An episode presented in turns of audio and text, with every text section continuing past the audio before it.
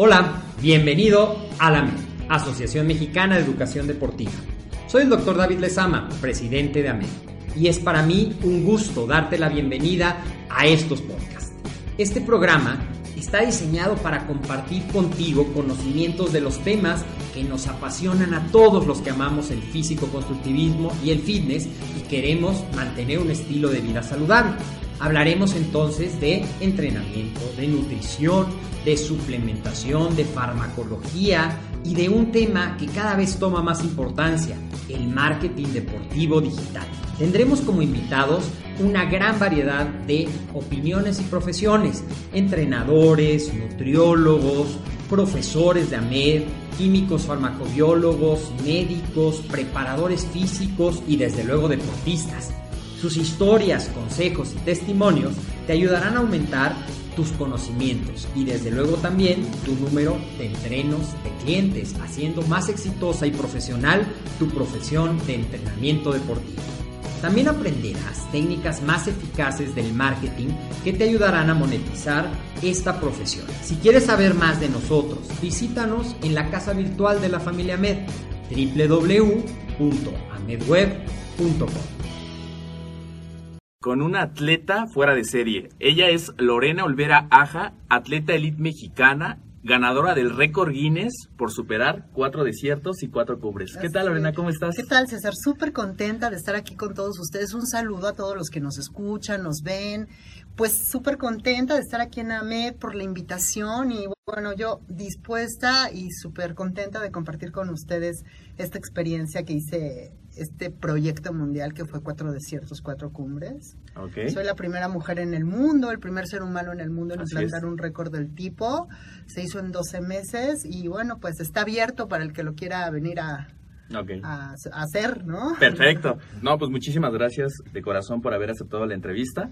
Y dime, ¿qué se siente haber llegado a ese punto? Haber ser la primera mujer y ganar el primer lugar absoluto en los cuatro ultramaratones y haber ascendido las cuatro cumbres. ¿Qué se siente? Bueno, una satisfacción muy fuerte porque yo me, yo, yo me remonto cuando, cuando digo estoy satisfecha, estoy plena por haber hecho lo que hice, por tener, por tener ese proyecto en el alma, en el corazón, por habérselo entregado a México, a mi hija, que son de las, de los puntos más fuertes a los que por los que me siento también satisfecha. Entonces me remonto al, al inicio. Entonces fue un camino muy largo, fue un camino estudiado, fue un camino de logística, fuimos un equipo. Yo fui la que fui, corrí en los desiertos, subí las cumbres, pero finalmente todo este trabajo realizado se convierte en, en algo muy bonito, en una satisfacción que te hace trascender como ser humano, como, como persona, como atleta. O sea, ¿qué te puedo decir? Súper contenta, súper feliz, aún con ese logro en la mano y, en la piel, o sea, lo sigo sintiendo. Qué padre. Y lo proyectas, de verdad, lo proyectas. Qué padre. Veo que estas motivaciones las tienes bien presentes, tanto el país, México, como a tu hija. Sí. ¿Qué pasa con tu hija? ¿Qué te dice de todo este estilo de vida que llevas? Es algo bueno, se hace una conexión muy linda. Ella se llama Gia, tiene ocho años. Es una conexión muy linda porque, bueno, yo le, le transmito, le fomento el deporte, la actividad, pero tranquilamente, ¿no? Entonces ella al verme, al verme entrenar, al, o sea, al, verme con la disciplina, al ver que me organizo, porque, bueno, también trabajo y trabajo, entreno y soy mamá, entonces, pues al ver todo esto es como darle un ejemplo de vida. Ella me dice, eh, ella está ya ahorita, acepta los viajes, acepta los entrenamientos. Así es. Pero sí tuvo su momento cuando pues empezó a madurar, que fue como entre los 6 y 7, esa madurez eh, emocional que, tienen los niños que no son como que, como que pasan de bebés a niños. y, y, entonces ahí empezó a, a decir, mamá, mamá, te extraño, te voy a extrañar. Y fue algo muy bonito que siempre lo comento en las conferencias, se los voy a compartir. Yo le dije a ella, mira, ven, siéntate, te voy a decir algo. Si yo no me voy a esta competencia que tengo en puerta, que en ese esa vez era España la que me iba, me iba a hacer 65 kilómetros y a subir el Mulacén. Entonces le dije, si yo no me voy, me voy a quedar así de chiquita y no voy a crecer. Y así como tú estás creciendo, yo necesito seguir creciendo. ¿Qué te dijo? Y se quedó callada, no me volvió a decir nada. Y entonces Eh, se, ella pues ahorita se, se emociona bastante cuando le toca a ella competir. Entonces sabe que, que cada, cada objetivo, cada, cada cosa que ella se forje a su edad o que yo me forje, pues es momento para crecer, o sea, son oportunidades en la vida para seguir creciendo. Ok, perfecto. Ya que ahorita que tocas este tema, Mulacén en España fue el primer, la, primera, etapa. ¿Qué nos puedes platicar a todo el auditorio que ya está conectando de estas cuatro etapas? Bueno, esas cuatro etapas fueron, eh, bueno, antes que nada fueron muy pensadas, porque hicimos un scouting, que es una búsqueda geográfica de dónde se podía correr, qué montañas podíamos empatar con climas, porque en desierto, normalmente los eventos en desierto vienen siendo en épocas donde no hace tanto calor, para que pueda ser más viable realizar el, la, la distancia.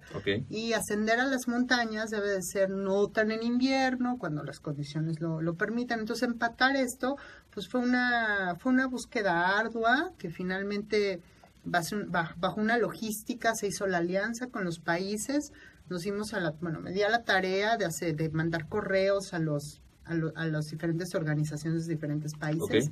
Los primeros que me contestan son de Argentina. Bueno, cabe mencionar que las cuatro etapas fueron en, en Europa, que fue en España, fue en América del Sur, que fue Argentina, fue en América del Norte, que fue aquí en México, por supuesto. Ah, qué padre. Y en África, que fue en Marruecos. Ok. Entonces, la, primera alianza que se hace se hace con Argentina, que iba a ser la segunda etapa. España me contesta después, pero bueno, yo empecé, el, el reto, o sea, el proyecto empezó en marzo 2016. Okay. Yo empecé en marzo 2015, en, no, aproximadamente, perdón, en noviembre 2015 hacer ya llamadas, ya, ya la ah, preparación ya la tenía, todo surgió de cuando gané Atacama, el desierto de Atacama, que fue en mayo 2015. De ahí es que me surge el, Ah, pues quiero hacer algo, pero que, que deje huella, algo que me rete como, como persona, como atleta. Entonces el ultramaratón ya se había convertido en algo muy cómodo y empatarlo con cumbre ya era algo retador porque era algo que aprender. Y además implicas tanto el ejercicio anaeróbico como el ejercicio aeróbico. Aeróbico, exacto. Los climas abismalmente, diferentes. diferentes y es llevar el cuerpo al límite completamente. Entonces todo eso empiezo a armarlo, bueno, pues ya se arma, es un, son meses de trabajo ya para noviembre había que hacer el empate con el, hacer las alianzas con los países.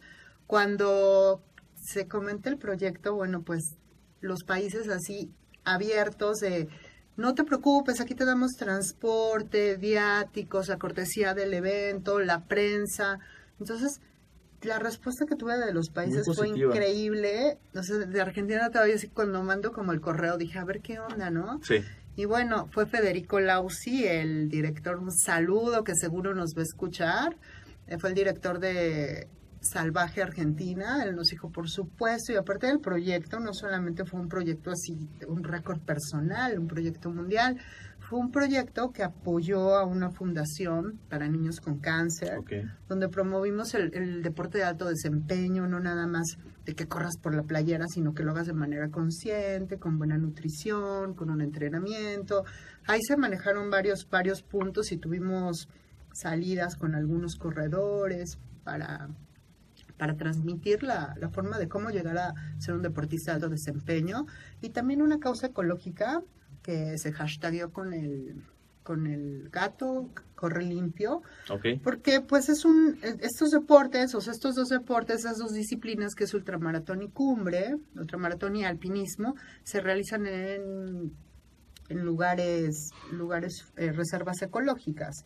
Entonces, pues hay que mantenerlos bien ecológicos, bien limpios, correr de una manera ecológica, porque cada vez somos más. ¿Y cuántos kilómetros en cada etapa, tanto en el ultramaratón como ascender las cumbres? ¿Cuánto fue? Aproximadamente por cada etapa estamos hablando que fueron como 150. Wow. en ultramaratón, se, en el ultramaratón se guineó que fuera de 60 a 100 kilómetros.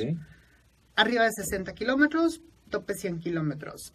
Y la cumbre, pues depende, la es que ahí te voy a contar que es poca la distancia, es mucha altura, pero también eh, la caminata o el tiempo que te lleva a la cumbre, la primera vez nos perdimos, entonces fueron 14 horas, la, primera etapa que fue Mulacén, en la cumbre, nos perdimos, entonces fue, fueron 24 horas de montaña. Entonces fue así de 24 que se traducen a aproximadamente unos 30 kilómetros. 30 kilómetros, pero dices 30 kilómetros 24 horas, sí, así, subiendo altura, entre nieve, entre hielo, entre, pues, guiándonos por, guiándonos por un, por un GPS. eh, no había ni un alma porque era invierno en, en Europa. Entonces lo hice con Miriam Díaz, que es una alpinista mexicana que quiero mucho y si nos escucha también Miriam. Saludos, Miriam. Saludos, Miriam. Recuerdo, sabes, que yo le decía, es que tenemos que salir el día siguiente, es que, pues vamos. Venga de ahí. Ajá. Perfecto. Fíjate que ahorita que comentabas esto, mamá, trabajas, entrenas, eres conferencista, Sí. licenciada en nutrición. Cuando tú, por ejemplo, vas a una fiesta, a un evento familiar, una reunión, y te preguntan, Lorena, ¿qué te dedicas? ¿Tú cómo respondes a esto? Con tantas cosas que haces. ¿Cómo, cómo Pues me dedico a la nutrición y corro. Entonces es como, como muy sencillo, el, el correr es parte de mi vida y seré corredora hasta el día de la muerte. O sea, Ajá. estoy segura, hay gente que deja de hacerlo, pero pues yo desde chiquita corro, Ok. corro sentirme viva, corro en las mañanas, corro para resolver, corro para todo. Entonces sé que voy a correr por salud y sé viejita igual. Ah, Entonces esta parte de corredora, pues soy corredora y, y soy nutrióloga. ok. No, la parte de mamá ya, ya, ya, ya también. Si la comentas, pues casi siempre ando con ella cuando Sí. estoy en reuniones familiares. Perfecto. Pues platícanos ahorita que, tomas, eh, que tocas el tema, ¿cómo es, son tus inicios en las carreras? Desde, ¿Recuerdas ese momento cuando pisaste el primer este, eh, circuito, corrías? ¿Cómo fue tu tus inicios en el deporte? Sí. Si nos puedes platicar un Creo poquito que más. sí, eso. bueno, los inicios empiezan en la primaria, ya sabes, en la primaria juegas a las traes, Sí. esto, entonces bueno, pues siempre como desde ahí, como el sentir esta, esta competencia, ¿no? O sea, yo lo recuerdo que a mí me gustaba muchísimo. Se armaban los juegos de fútbol, de de fútbol y de carreritas. Ajá. Entonces, bueno, siempre, siempre era, estaba yo ahí presente Organizando. organizando, entonces, pero seguro. Y después, cuando empiezo a hacerlo sola, yo vengo de una familia de, de una familia de papás grandes. Ya mi mamá murió y mi papá ya murió. Entonces, eh, ya no tenían como el tiempo de llevarme a, pues, de, de tener como, de tener algunas eh, actividades Sí. conmigo. Entonces, ah, vivíamos muy cerca de un parque que se llama el Parque Hundido. Ah, ok. muchos lo conocen, está aquí por Miscuac. Y yo por ahí de los 12 años, cuando ya me iba sola al parque, cuando ya me dejaban como salir, tenía una amiga que vivía a media cuadra y nos íbamos a correr al Parque Hundido. Ok. Eso era en la secundaria, los En 12 la años. secundaria a los 12, o sea, súper chiquita. Yo hacía un kilómetro en el Parque Hundido. Y me acuerdo que esta parte de pasar por Andrea, de, se, llama Andre- se Sí. llama Andrea, también Andrea Saludos. por ahí que nos va a escuchar Sí. segun- seguro. Eh, yo pasaba por Andrea y entonces íbamos caminando hasta el parque, hacíamos unos ejercicios antes, comprábamos algo de fruta que, que el azúcar que para dar energía. Yo también siempre desde chiquita ya traía la parte de nutrición. Sí. Todo natural y esto es para esto. Ok. Entonces, el prepararnos y de aquí vamos a salir y vamos a regresar, o sea, ya armar todo eso para correr ese kilómetro y en el kilómetro eh, cuando sientes, y ahorita le pongo más, más energía, o sea, cuando tú corres, Sí.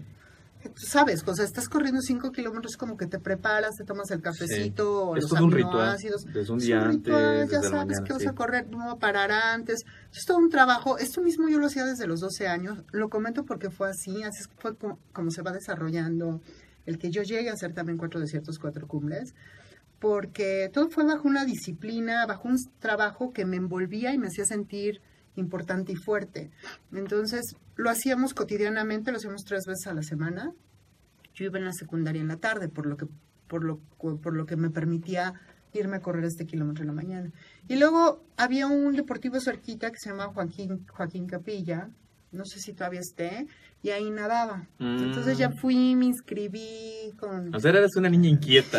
Yo tenía que, pero, pero como que todo, ah, como que armar las cosas para hacer lo Ah, que ok. me gustaba. Ya adentro, pues sentir que estaba, o sea, ya cuando estaba nadando, sentir que ya, pues ya estaba realizándome lo que había trabajado para, Ah, ok. Perfecto. para llegar a ese punto. Entonces, bueno, pues todo ha sido así, ya llegué a la preparatoria. La preparatoria sí todavía mm, me iba caminando de la escuela a la preparatoria. Te quedaba muy me lejos. quedaba lejos. Entonces, procuraba hacer la caminata. Ahí no corrí, pero sí jugué voleibol y basquetbol. Y siempre estando como en la selección. Ok. Y ya igual, pues la universidad igual, el, el deporte, pero ya empecé con el gimnasio, con ya vino toda esta parte del gimnasio convencional. Y ya vino la parte del spinning, que se puso como muy de moda, Sí. que ahorita ya hay muchísimas cosas más, pero en mis tiempos era el spinning. ok, perfecto. Pues Lorena, te platico un poquito. Mira, aparte de lo que hacemos aquí en el programa, es compartir con toda la audiencia la experiencia de los alumnos que cursan con nosotros la licenciatura en acondicionamiento físico y recreación. Ok, Pero también les contamos la realidad. La realidad de que muchas veces eh, uno puede ver el, el triunfo, el éxito, pero conlleva todo un proceso. claro. Un proceso de momentos de quiebre, de momentos donde sentimos que vamos a tirar la toalla, momentos de, de- de aparentes fracasos. Y en esa tónica, Lorena, me gustaría mucho saber cuál ha sido tu peor momento durante estos cuatro desiertos, cuatro cumbres, y que nos lleves a vivir ese momento como si yo estuviera del lado tuyo. ¿Qué sentiste? ¿Qué pensabas en ese momento? ¿Qué pasó en ese momento de quiebre?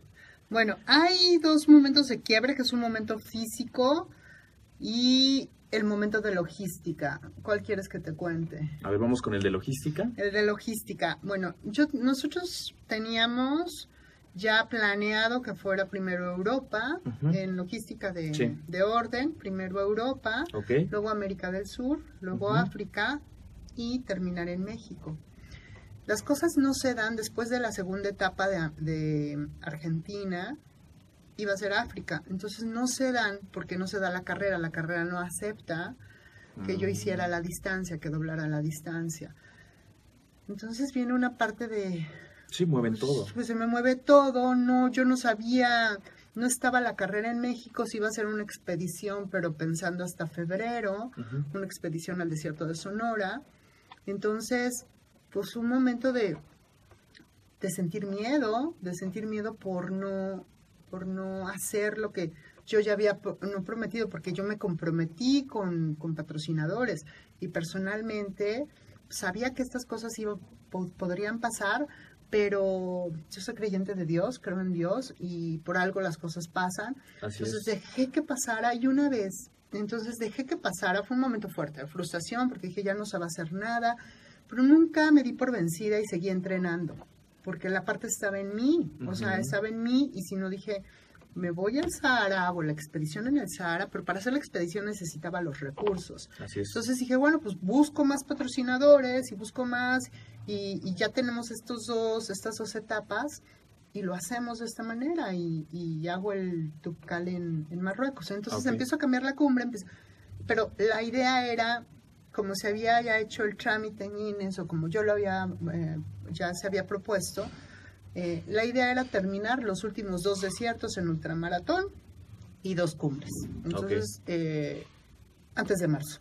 Entonces, pues se me mueve la parte de África y esa partecita todavía me, me siguió, fue la, fue la espinita que todavía Claro. me levantaba de decir, bueno, pues voy a buscar otra ayuda, aunque me cueste más trabajo y hacerlo por expedición. Nunca me di por Mm. vencida Ujú. y seguí entrenando porque no paré.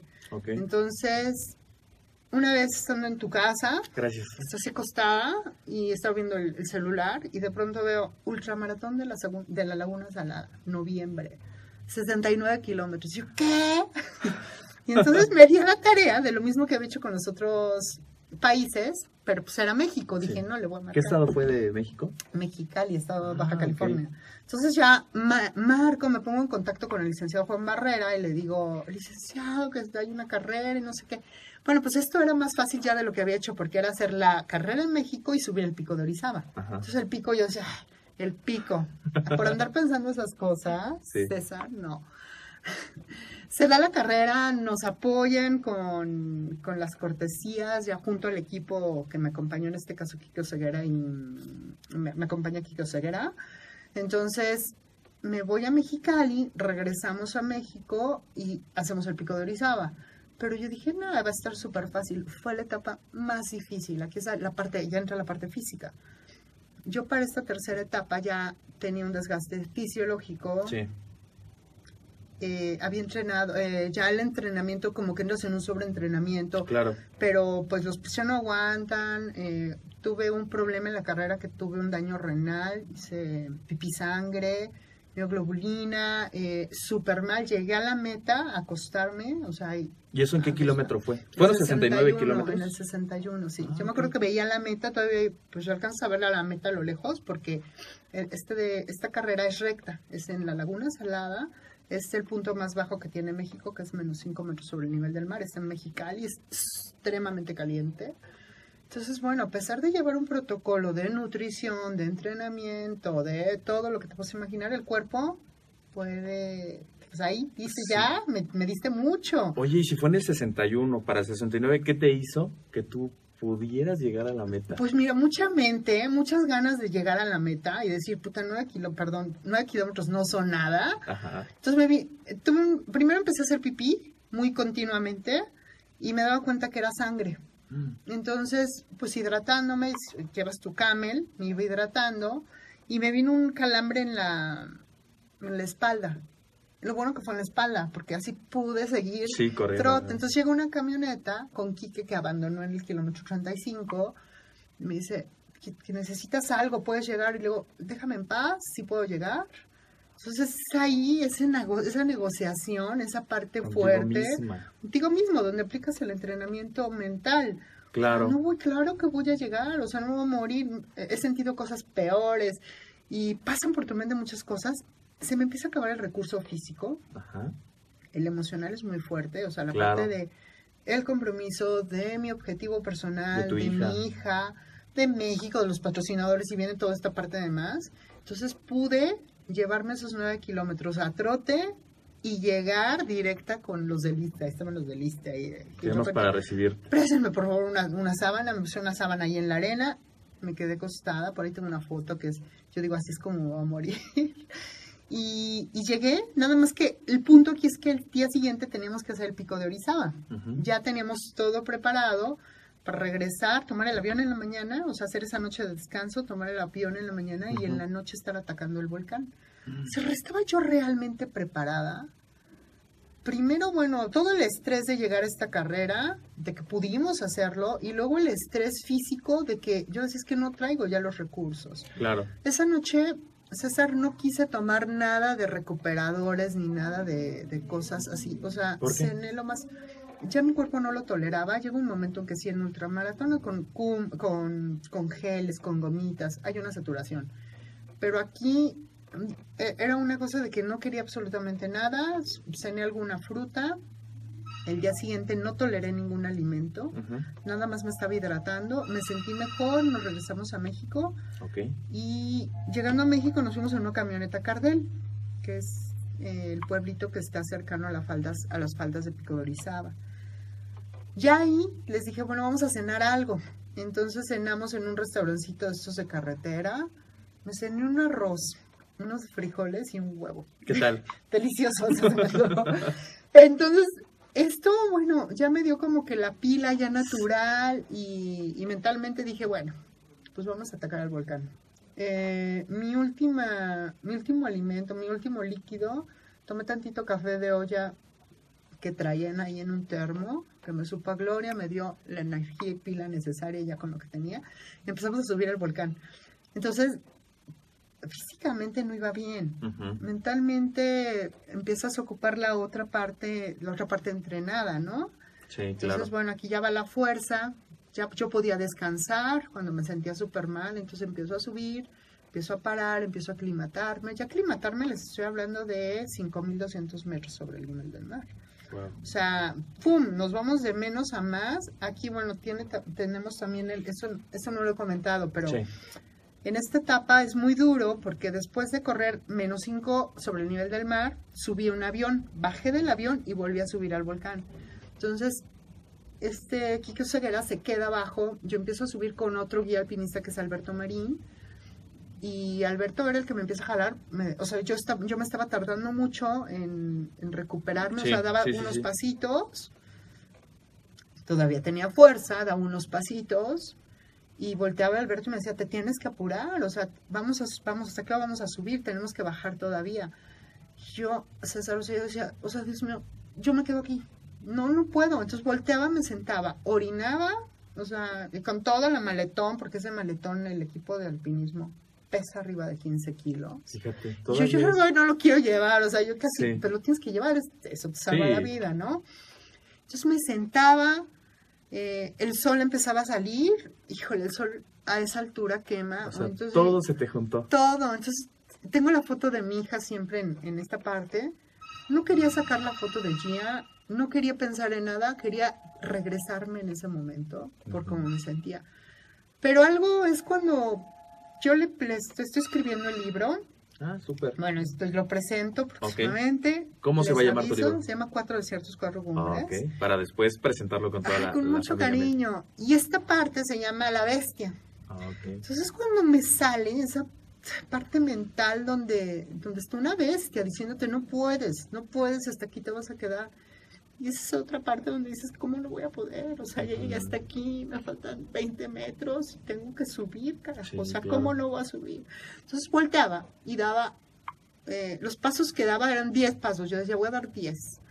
Entonces 10 y volteaba y me descansaba, no Ujú. sé, más de dos minutos, tres minutos y volví a dar otros 10. Y los pasos empezaron a cortar porque Claro. mis pasos heroicos eran tres pasitos. Ujú. Entonces daba ya sea, ibas cinco, paso- uno, dos, Metas bien cortitas tres, para llegar a. para al final. llegar al final. Entonces, Alberto estaba desesperado y me seguía gritando. Eso me sí me movió mucho porque pues ah, que, que en, un- en momentos de, de, de- de pleno, que estallas, Sí. en momento donde no se escucha nada, donde estás entre las nubes y escuchar esa voz, ¡ay, te vas a quedar! Entonces, entre coraje, pero otra cosa decía, ¿cómo no? O sea, sigue. Entonces seguía. O sea, tomaste esa bestia que te decía, tanto el grito de él, tanto el grito dentro de ti de que ya no se ya puede. no se puede. o Hubo sea, algo más que, que o hay algo avanzar. más, así esa parte espiritual que desconozco, no sé qué fue. Pero dije, chingado, o sea, ¿cómo no? Se me cae uno de los crampones, el crampón es el que llevas en Sí. la bota para la nieve. Ya habíamos pasado la parte de la nieve, le das la vueltecita, subimos por la cara norte para los que han hecho alpinismo, han subido el pico, subimos por la cara norte, pasando el púlpito del diablo, se llama una rocota. Todavía te faltan ahí como unos 5 metros, eh, una, una cosa así, no es mucho, pero o sea, parecen como 100 kilómetros los que te faltan en ese momento. Ok. Y, y en esa parte se me cae el crampón, me lo arranco y digo, ¿cómo no? Entonces viene una fuerza que empiezo a subir llorando, subiendo, llorando, ya no puedo subir, me hinco y subo hincada. O sea, ¿saben lo que es subir hincada en un pico de este pelo? Entonces Alberto ya nada más me veía, porque él iba con mucha fuerza, Sí. no había corrido lo que yo había corrido. Y, y llego, me desplomo a llorar y, y me echa, hizo como un ritual de echarme nieve en el cabello Ah, ok. y gracias a Goyo, eh, los alpinistas tienen una, una parte mágica con las cumbres.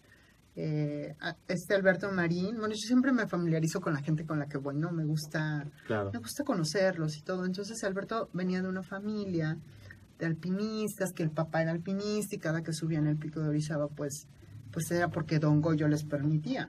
Entonces, yo, muchísimas gracias, Don Goyo, gracias Dios, gracias vida todo, eh, pues dando gracias, Sí. unos momentos que yo no me la creía que estaba llegando y esas fueron las dos partes fuertes. Perfecto.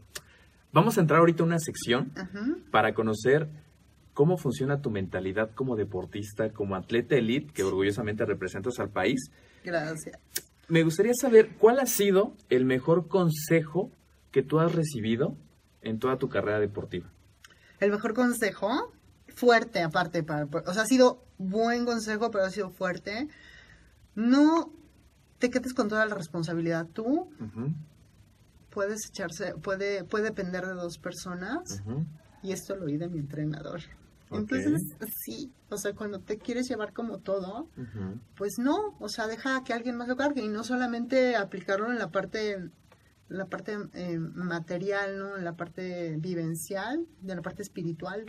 O sea, también está Dios, entonces Sí, no claro. es uno, sino Sí, es repartir la carga. Así es. Perfecto. ¿Cuál es el hábito, Lorena, que ha contribuido a tu éxito? Tanto éxito deportivo, éxito personal. O sea, ya sabemos que haces de todo, Sí. pero hay un hábito, o sea, ¿qué, qué, qué haces tú para que todas estas cosas funcionen tan bien y puedas tú lograr tus objetivos? Bueno, levantarme temprano. ¿A qué horas es temprano? O sea, 4.45. Guau, bien temprano. Sacudirme la flojera. O sea, si por más cansada que esté, entre más duro el entrenamiento es mejor, entre más cansada va. O sea, hay también momentos, pues el día que, que- no momentos del día, momentos en tu semana, momentos en tu vida que realmente no se puede. Pero por un cansancio ligero, por trabajo, por entrenamiento, y puedes y puedes salirte, entonces hazlo. Párate temprano y bota la flojera, o sea, bota la, la pereza. Sí, claro, es Disciplina. vivir en una zona muy fuera de, de- de la zona de confort. A veces, después de esa zona de confort viene otra zona de aprendizaje, una zona de retos. Sí. Y en esa zona es eh, apostarle a la gratificación diferida, ¿no? La Sí. gratificación inmediata de decir, pues cinco minutitos más, Sí. voy a comerme esto y hacer así. Pero obviamente las cosas que uno menos quiere son las que las más necesarias. Las más necesarias, entonces sí funciona y funciona muy bien, o sea, bueno, te puedo decir que con esta cosa de levantarme más temprano, bueno, pues haces muchas cosas más en el día. Y entonces no solamente te sirve para, para botar la flojera en la mañana y decir, bueno, no, no lucho contra estos cinco minutos, sino en momentos fuertes, saber decir no es rápidamente Claro. levantarte. Como decía un gran mentor, una vez fui a una conferencia que decía, la técnica del 1001, 1002, 1003, vámonos, o sea, sin pensarla, porque a veces la mente tiende más a pensar cosas negativas, Claro. a consentirnos, a boicotearnos y decir, pues, ahorita no, ¿no? Y Ahorita no es como cuando te aventas de un tobogán, Sí. que hace unos, una semana fui con mi hija. ¿A qué? Sí, de, te avienta, o sea, aviéntate, no lo piensen, déjenme pasar primero. Así ¡Pum! es. Párense temprano, Muy bien, luchen contra eso. perfecto. y también al miedo, ¿eh? O sea, cuando esté el miedo presente, es no miedo, da, atrévete a dar el paso. Hay otros caminos, puedes tener uno, pero de esos no se aprende. Ok, Entonces se aprende, son aprendizajes fuertes cuando, cuando hay un, pues no te salieron las cosas como tú querías, y entonces dices, es que tenía miedo, es que lo hubiera hecho. Nada, va a ser mucho mejor, vas a ser más fuerte, va a ser, vaya, te, te vas a ver, vas a haber aprendido ese momento. claro, y como dicen, el miedo no se quita, pero uno puede, abrir- uno puede hacer las cosas con miedo, pero controlándolo. Pero controlándolo, ahí abajo y dar el paso. Así es, Entonces es es, como aventarte el tobogán igual. Muy bien, perfecto. en tu quehacer como deportista, ¿algún sitio web, aplicación, alguna herramienta digital que tú utilices que te ayude mucho en tus entrenamientos que puedas compartir con toda la audiencia? Bueno, sí utilizo mi reloj, entonces el, el reloj lo utilizo para ir viendo mi, para ir viendo el ritmo que llevo cuando corro fuera. Si no corro en banda, si llego a correr en banda, si por, por actividades en el día lo tengo que hacer, entonces en la banda ya es más controlado. Sí ocupo el reloj y ya al reloj se pasan los, los datos al, al teléfono. Ok. Uso Garmin Connect, no, no uso alguna otra, soy, soy muy rústica. Sí, sí, soy rústica. Eh, hay muchas cosas más de tecnología y todo. Eh, siempre he procurado que lo que, que lo que hago, que lo que entreno me guste y, y de veras sacarle sabor a eso. Si me siento presionada, ya no está como tan chistoso, aunque sí sucede en el pico, Ajá. que dices, uy, bueno, no en el pico de Orizaba, ¿eh? quiero decir en el pico de entrenamiento que ya estás con el, con el tema de, híjole, estoy muy cansado, me tocan tantos kilómetros. Entonces, aún así ya hay presión porque lo tienes que hacer y porque si no llegas a ese punto, pues vamos a ver los resultados en competencia. Yo compito siempre para estar en los primeros lugares, compito para ganar, no para participar. Entonces, hay que ser como disciplinado en, en esos puntos a pesar de que te sientas presionado. ¿Y, y de dónde viene toda esa fuente de inspiración, toda esa pasión por correr? ¿De Ay, dónde viene? Es que me hace sentir, ¿sabes qué? Eh, yo amo sentirme bien, soy feliz, o sea, amo, amo la felicidad, sentirme libre. ¿Y qué me da libertad? ¿Qué me da felicidad? Hacer las cosas que me gusten, eh, estar bien conmigo misma. Entonces, todo esto he buscado de dónde viene y cuando no lo hago, pues no está. Entonces es las ganas de estar completa, feliz, libre y en armonía con todo. Entonces, eh, la fuente de inspiración, pues soy yo misma, son los sueños, son los sueños que tengo y el- los sueños que tengo es ser completamente feliz. Perfecto. Ya que tocas ese tema que para nosotros es bien importante conocer, ¿cuál es tu sueño? Si pudiéramos ver de aquí a dos a cinco años. ¿cuáles son tus metas en todas las esferas que hay en la vida que tú quieres lograr? O sea, ¿Qué es lo que tú, eh, ese sueño que tú estás esperando en un mediano corto y largo plazo? Bueno, en, en corto plazo es para la presentación del libro, transmitir vía, vía las conferencias, empiecen pláticas. En, Próxima conferencia en puerta que tengas. En la próxima conferencia tengo, bueno, la UMB Sí. con... ay, pero no recuerdo el, el plantel, pero es con, con universitarios. Tengo también en tres primarias. Ok. Tengo tres primarias y en la FINSA. Ah, perfecto.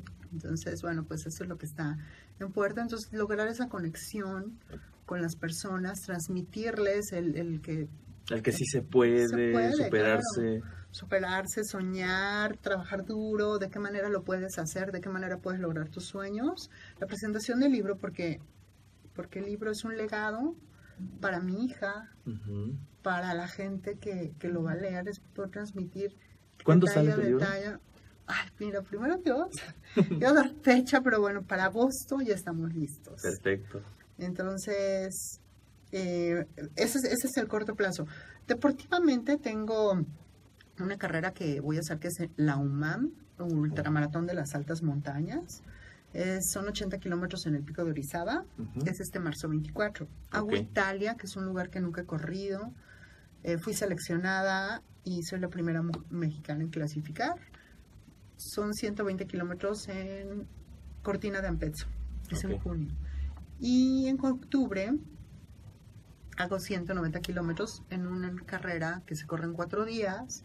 Se llama Eurafrica Trail. Es una carrera muy bonita porque todos los corredores corren por una causa, o sea, son invitados por una causa, Ok. causas de enfermedades raras. Yo voy a correr por, por los niños del cáncer. Ujú. Sigo con Antes de Partir, que es una fundación que apoya a los niños con cáncer. Entonces Perfecto. seguimos juntos y, y es una carrera muy linda. Bueno, deportivamente eso. Y, y ya a largo plazo, seguir, bueno, establecer, eh, ya establecerme, eh, establecerme como con la empresa que tengo, con la empresa que tenemos. Eh, ¿Cuál es tu empresa? Yo, se llama Mechanics Bodies y tenemos ¿Qué? Nutri, es NutriActive Style se da entrenamiento funcional que lo da Ala- Alain García y yo doy todo lo que es la nutrición deportiva y nutrición especial entonces bueno pues eh, seguir trabajando sobre nuestro sobre nuestro ámbito que es el ámbito deportivo y bueno seguir participando en, en carreras eso sí de dejar, de dejar de correr no creo dejar de correr O sea, tienes desde los 12 competitivamente, años hasta la fecha. hasta la fecha Y no hay una Entonces, fecha límite para dejarlo de hacer. Pues dejar de correr, no, igual tendré 70 y saldré a correr 10, ¿no? 80, pues si Dios me lo permite. pero, pero esa parte de la actividad, el competir, pues eh, tal vez unos tres años más. Ok. Eh, me faltan algunas carreras y algunas locuras que todavía quiero hacer, carreras y, y nados. Entonces, que, que, que- tengo que hacer antes de los, de los 43, 45 Ok. y está por ahí, te traigo también una locura ahí de hacer un ultraman, entonces eh, son, más que nada, bueno, son objetivos personales, pero ya no a competencia. Ah, Yo creo que Cuatro Desiertos, Cuatro Cumbres fue un proyecto muy fuerte, o sea, es lo más fuerte que he hecho, eh, y, y también quisiera...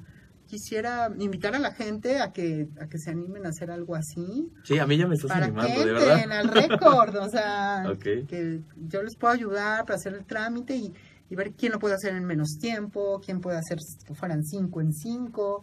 Entonces, bueno, pues está, se trabajó para esto. Perfecto. Y ahorita, por ejemplo, con todo lo que me platicas, pues podemos ver gran parte de tus resultados se deben a esta logística, esta planeación. Ya nada más de este año, tres carreras en puerta, conferencias, el libro que lo esperamos todos con mucho gusto en agosto. Sí. Y bueno, y si nos pudieras platicar, Lorena, en un día normal, ¿qué es lo que tú haces desde que te levantas? Ya nos platicabas, te levantas bien tempranito. Sí. ¿Qué es lo que tú haces? Platícanos más de, de tu día a día, ¿cómo es? Ok, bueno, me paro 4.45 de la mañana, salgo a correr. Hay un circuito ahí de dos kilómetros. ¿Eres de aquí de la Ciudad de México? Soy de la Ciudad de México, vivo en el sur de la ciudad. Entonces salgo a correr, regreso aproximadamente seis y media. Seis y media eh, paro a mi hija y hago el lunch. Eh, me hago el lunch yo, me tomo un té, una fruta, doy de desayunar y me la llevo caminando a la escuela. Saco a las perras, tengo dos perritas Ah, qué bien. ya viejitas que adoro, soy pro perro. Entonces nos vamos caminando a la escuela, regreso, ya está lista la, la maleta para el gimnasio porque todavía me falta algún hago de dos a tres horas diarias de ejercicio, entonces eh, depende de lo que me toque ese día. Ya me voy al gimnasio, me voy a Sport City. Y ya de ahí empiezo las consultas a partir de las 10 de la mañana. Las consultas de nutrición. Ok. Eh, ya trabajo de 10 a 2 de la tarde, de 10 a 3. Luego recojo a mi hija a las 4 de la tarde. Comemos juntas. Llego, ¡pum! Ya tengo todo cocido. Ay, sí. Ya les hago de comer, Sí. hago de comer para allí para mí. Nos vamos a la natación. Ella es del equipo de, de Huracán de Sport City. Entonces va cuatro días a la natación. En ese, en ese momento es el momento donde tengo espacio pues para revisar el teléfono, para revisar algunas cosas que, que tuviera. Si tengo alguna otra consulta, regreso al consultorio y si no, pues ya nos vamos a la casa a hacer las, la tarea de guía, lo- la, la tarea de mi hija y en la noche pues a revisar los planes de nutrición de los pacientes que tuve. Mm, va costando aproximadamente diez y media de la noche. tu día y a súper productivo. Sí, bueno, y saco las perras antes de dormirme. ok, perfecto.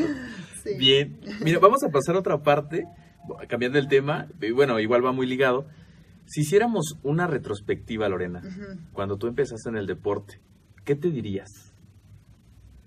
O sea, ¿qué me diría? Sí, sobre seguir esta parte de la educación continua, sobre esta parte de la profesionalización en el ámbito deportivo, sobre esta parte de retarse a sí mismo. O sea, ¿qué te dirías tú viéndote a los 12 años? Imagínate que estás, aquí está Lorena a los Ajá. 12 años, ¿qué te dirías? Uy, no, me diría, qué bárbara, ¿cómo le hiciste? Bueno,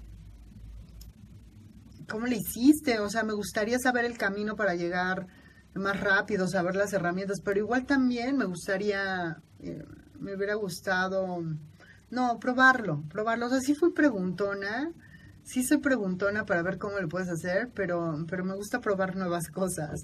Entonces hacerlo, hacerlo más a mi manera y son diferentes tipos, pero igual llegas a lo mismo, Sí, ¿no? Claro. Entonces, pero Y, y- y- y a veces uno, ya cuando hace desde el presente y hace como que ese camino al pasado, uno puede darse cuenta de que pues vale la pena a veces muchos sacrificios, superar estos miedos que nos decías, a veces cuando uno siente tirar la toalla, también en la parte de un estudio de licenciatura, pues a veces uno tiene que ver más la meta como lo veía Lorena, quizá ir pasos cortos, pasos cortos, voy por esta clase, voy por este entreno, voy así, así, así, hasta llegar a la meta, ¿no? Porque a veces vemos la montaña o vemos todos los Sí. kilómetros y uno se puede espantar, ¿no? no, te puedes espantar, puedes decir, es que es un chorro, o sea, ahorita Sí. yo voy... Bueno, y te puedo decir, César, ahorita veo eh, lo que hice y, y me estoy preparando para el 80 de, de Pico de Orizaba. Ok. Entonces digo así, ay, correr 100 kilómetros, no, no, o sea, volteo y todavía lo veo bien grandote. Sí.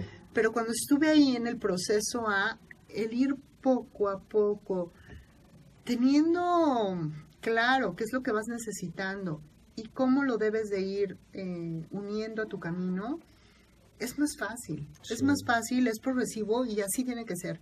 Dense la tarea a saber qué es lo que necesitan para lograr el sueño. O sea, puedes tener el sueño y por más grande que sea, vas a llegar. Vas a llegar, pero tienes que tener esta parte clara, yo se los comparto así, porque pues la gente puede decir, necesito ayuda, necesito patrocinios, ¿no? Como atleta. ¿Qué es lo que necesitas? ¿Necesitas tenis para correr? ¿Necesitas dinero para irte de viaje a un camping? ¿Qué es lo que, qué es lo que necesitas? Haciendo esta lista, entonces ya vamos a tocar las puertas de las personas o de los lugares o a dónde tienes que dirigirte. Claro. Toca las puertas. Tal vez por cada necesidad hay tres o cuatro que te pueden dar eso. Entonces, es Primero definir llegar, a dónde quiero llegar. definir a dónde y qué voy a ocupar. Y, y de ahí, bueno, pues no, te- no tengan miedo, tomar las cosas que necesitamos e ir. Entonces, este avance poco a poco ya es, va siendo más ligero cuando vas avanzando. Ok. Como yo con 404 cumbres ya, la primera etapa pues ya pasé Europa, qué bueno, ya pasé Argentina, ya pasé México, ¿no? Y luego me falta África, la tercera, y luego pues ya África, o sea, África ya es lo último, entonces ya lo logré, Sí. y mirar atrás y decir, lo hice, desde la carrera, bueno, pues yo sabía que sí le iba a hacer, que nada se iba a poner, y me entregué por completo el día del Sahara, entonces, eh, y ahí fue una Cuando, cul- cuando culminas estas cuatro etapas, Sí, qué bonito. ¿qué pasó por tu mente? ¿Qué sentiste? Pues una, como digo, una satisfacción muy fuerte. Recorrí el camino y lo que recorrí en camino a la cumbre de la última etapa, que fue el camino al Turcal, fue un camino muy largo. pero para mí el ir pensando como cuando voy corriendo, el ir pensando el día a día, el, el día a día, alguna historia, algún problemilla que tengo por ahí. Entonces, pues, así me la llevé todo el camino y le recorrí como si fuera el libro, la primera, la segunda, la tercera etapa, y dije, caray, ¿hasta dónde hemos llegado y hasta dónde se puede llegar? Entonces volteaba y no se me hacía nada pesado porque ya estaba logrando, o sea, yo me acuerdo que sí traía una heridita en el dedo que me había cortado, pero no fue tema. No, no fue tema, fue una carrera de mucha reflexión, o sea, la culminación fue mucha reflexión de cómo llegué hasta ahí, de eso que dije que lo que tengo que escribir, porque lo tengo que legar, porque ella lo tiene que, conocer, y no solo ella, sino todo el mundo. Claro, porque eres, eres una fuente de inspiración para mucha gente. Yo te sigo desde hace tiempo, te platicaba antes de la entrevista, por el licenciado René, que nos está escuchando, un ah, saludo a él. René? También este por, por mi hermana Mariana, que nos platicaba un poquito, me platicaba un poquito, pues, toda tu hazaña, todo lo que has logrado, y realmente ese impacto que tienes con los jóvenes, con los atletas, con toda la gente que quiere llevar pues eh, esta parte de empezar a hacer el deporte a una manera ya profesional, a esos niveles que tú has llegado. Entonces, eh, pues realmente es una, de verdad es una excelente entrevista lo que hoy nos compartes. Ah, muchísimas gracias. Conocer tu historia. Gracias. conocer tu historia, conocer por los caminos que has pasado, conocer el, trofeo, el éxito que has obtenido, pero bien importante también conocer todo el proceso, lo que a veces no vemos, ¿no? Que, está detrás, todas las horas de, de desvelo, todo lo que hay que sacrificar todas esas cosas que son tan motivantes para uno cuando uno dice, híjole, yo también he pasado por eso, ¿no? Y te anclas esa historia y dices, bueno, vale, si ella lo pudo lograr, claro que todos tenemos esa capacidad, ¿no? Sí, sí, sí. Pero pues hay que seguirle, hay que seguirle y tener, es como tú bien decías, esa imagen de lo que quiero lograr. De esa imagen de lo que, y claridad en lo que, en lo, en lo que necesitas. Tal vez te vas a encontrar con que ya sabes qué es lo que quieres y lo tienes a la mano y puedes llegar tal vez nos encontremos en esos momentos, pero en la vida no nada más te enfrentas a una cosa, te enfrentas a muchas. Así es. Y con todos los armamentos, con la claridad de qué es lo que necesito, eh, se logran las cosas. Y se logran porque se logran, o sea. Perfecto. Y bueno, pues antes de, de ya de despedirnos, ¿algún consejo que le puedas dar a todo el querido público de la familia Med? Para seguirse profesionalizándose en el área de la salud, pero también en, en, la parte deportiva. Y para despedirnos también, ¿cuáles son tus medios de contacto? ¿Dónde se puede poner en contacto toda la gente contigo? para una asesoría, para conocer más de lo que tú haces. Compártenos, por favor. Claro que sí, mira, bueno, eh, los... O sea, bueno, la parte de nutrición es muy importante en un atleta para las personas que se estén preparando, para las personas que estén estudiando nutrición. Es un área hermosa eh, especializarnos, pero y, y, a, meterte, explorar en todas las áreas posibles, porque con el camino, ya en el camino laboral, ya en el camino operativo vas aprendiendo mucho más. Pero tener la base de lo que estabas en el salón, en el aula de clases, y, ah, pues fue eso. Entonces te vas a remontar y luego, luego lo vas a, lo vas a desarrollar. Entonces es muy importante. Los que están estudiando, entréguense, a cada momento, a cada punto, cada punto y cada momento es importante porque lo van a utilizar. Y en la parte del entrenamiento también es completamente importante. Yo no soy entrenadora, a mí me entrenan, pero desde el momento que me puse en manos de un entrenador, de un entrenador especializado, que yo estaba, yo, yo sí corría, pero muy, eh, ah, pues hoy corro cinco o seis, muy, muy a mi manera o con una amiga, tenía la cualidad, pero ya que me puse en manos de un entrenador, mis logros fueron, pues fueron primeros, primeros, primeros lugares. Entonces, hay una persona que tiene otra visión, que estudió cómo llegar, cómo llevar tu cuerpo a tu edad, con tu antecedente deportivo. Entonces, bueno, la parte del entrenamiento sí es fundamental para, lo, para un objetivo deportivo. Y bueno, los que estén estudiando también eh, entrenamiento especializado de fuerza o este, es, em, es entrenamiento deportivo, ¿no? Sí, entrenamiento deportivo, todo esto, acondicionamiento físico. Acondicionamiento físico, bueno, pues la verdad los felicito porque pues es una gran carrera donde mucha gente necesita de todos ustedes. Claro. Y tener la conciencia también para los que no tengan entrenamiento, para que los que no piensen, es el entrenamiento es muy necesario, o sea, es necesario que una persona, que te se acerquen a, personas especialistas en entrenamiento, no personas que lo hagan Así es, de manera amateur, sino de manera manera profesional. profesional. O sea, ahí es donde tenemos nosotros las bases para, para- como atletas para poder llegar a nuestros objetivos y poderte acercar a alguien que realmente te va a decir las cosas como son. Entonces, que estudió. Y, y es todo un estudio, ¿no? Claro. Es todo un- una carrera. Y ¿Tus medios de contacto? Mis medios de contacto son bien fáciles. Es Twitter, arroba Lorena Olvera Aja. En Facebook estoy página, dos puntos, Lorena Olvera Aja. El perfil de Twitter es, el perfil de Facebook es Lorena Olvera Aja. Ujú. Instagram es Lorena Olvera Ujú. Aja.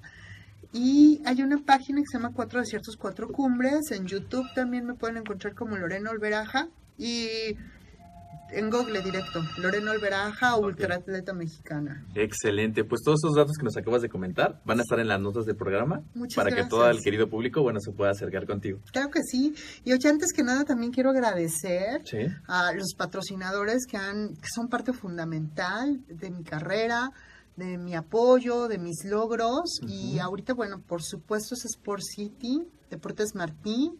Quiero agradecer a AG Coach Training, que es, eh, a AG Coach Training, que es la logística de entrenamiento. Y, y con lo que eh, es con AG Coach Training con quien armo todas las expediciones o lo que hacemos para, para, estos, para estos logros. Eh, también Industrias Maquetch, que se acaba de unir a este nuevo proyecto 2018. eh, a Pilot Logistics, que Ok. también va a ser parte de, de, este, de este proyecto 2018. Y a Genshura México. Eh, también agradezco a Estilo de Vida, Gerardo Medina, y a todas las personas que han hecho posible que esto sea. Y, bueno, Cuatro Desiertos, Cuatro Cumbres. Bárbara Colio por ahí también que me está ayudando. Es una dramaturga eh, muy, muy exitosa, con quien me está ayudando con el libro. Y pues vamos para adelante. Y vamos por más. Pues muchísimas gracias Lorena. El día de hoy amigos, a todos los que se conectaron en el Inter pudieron escuchar la historia de vida de una gran mujer, una mujer extraordinaria que hace muchísimas cosas, atleta elite mexicana que no que representó México y que es pues ganó el primer lugar absoluto en los cuatro ultramaratones, cuatro desiertos, una persona pues súper exitosa en cualquiera de las áreas en las que se desarrolla. Conocimos un poquito sus inicios a los 12 años, conocimos también esas técnicas que ella utiliza, los hábitos que tiene para llegar a los resultados y también hoy día todo lo que desarrolla, así como sus proyectos. Y vamos a esperar ese libro en agosto. Claro que sí, con mucho cariño y muchas gracias por la invitación. Gracias Lorena. un honor estar aquí. Ok, perfecto. ¿Algo más que puedas compartir a la audiencia para despedirnos? Bueno, pues les comparto, eh, inspírense en sus sueños, luchen, crean, trabajen, conquisten y sean disciplinados. Van a llegar a sus objetivos seguramente. Un abrazo para todos con todo cariño. Muchísimas gracias. Y pues a todos eh, amigos los invito por favor y que nos puedan dejar su valoración. Recuerden si tienen dispositivo iPhone desde iTunes y si tienen dispositivo Android desde iBooks. Recuerden suscribirse a nuestro podcast, dejar su valoración, qué es lo que más les ha gustado de este episodio, sus comentarios, saber qué tema quieren proponer. Inclusive pues sería muy bueno Lorena que después nos pudieras compartir de todos los temas que haces para toda Claro la audiencia. sí, sí, sí. Sería muy padre y pues que nos puedan dejar sus comentarios amigos, es muy importante para nosotros. Recuerden suscribirse, recuerden darles like, recuerden compartir este evento para que muchísimas personas conozcamos la historia de una atleta a nivel elite. Entonces, muchísimas gracias Lorena. Muchas gracias César, hasta luego. Nos vemos muy pronto. amigos.